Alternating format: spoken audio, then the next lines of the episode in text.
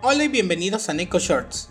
En el episodio de hoy hablaremos de las compensaciones para guerra de alianzas de Marvel Contest of Champions.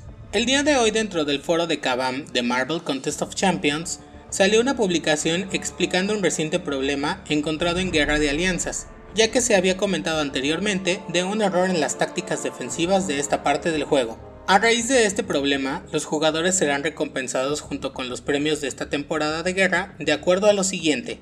La guerra pasada no contará para la tabla de posiciones. Para poder recibir premios de guerra de alianzas, será necesario en esta temporada jugar solo 4 en lugar de 5. Las alianzas serán agrupadas en un nivel superior al que están actualmente, es decir, que si tu alianza está por ejemplo en oro 2, subirán a oro 1, pero esta subida de recompensas no incluye los títulos. La alianza número 1 del juego recibirá además 7500 esquirlas adicionales de 6 estrellas.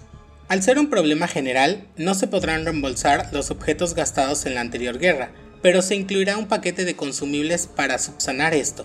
Las recompensas tendrán por lo menos una semana de retraso en enviarse, ya que se hará de forma manual, por lo que Kabam nos indica que debemos permanecer en nuestra alianza hasta recibidos los premios. Estas acciones solo se limitan a esta temporada, Adicionalmente llegará un mensaje dentro del juego explicando esta situación.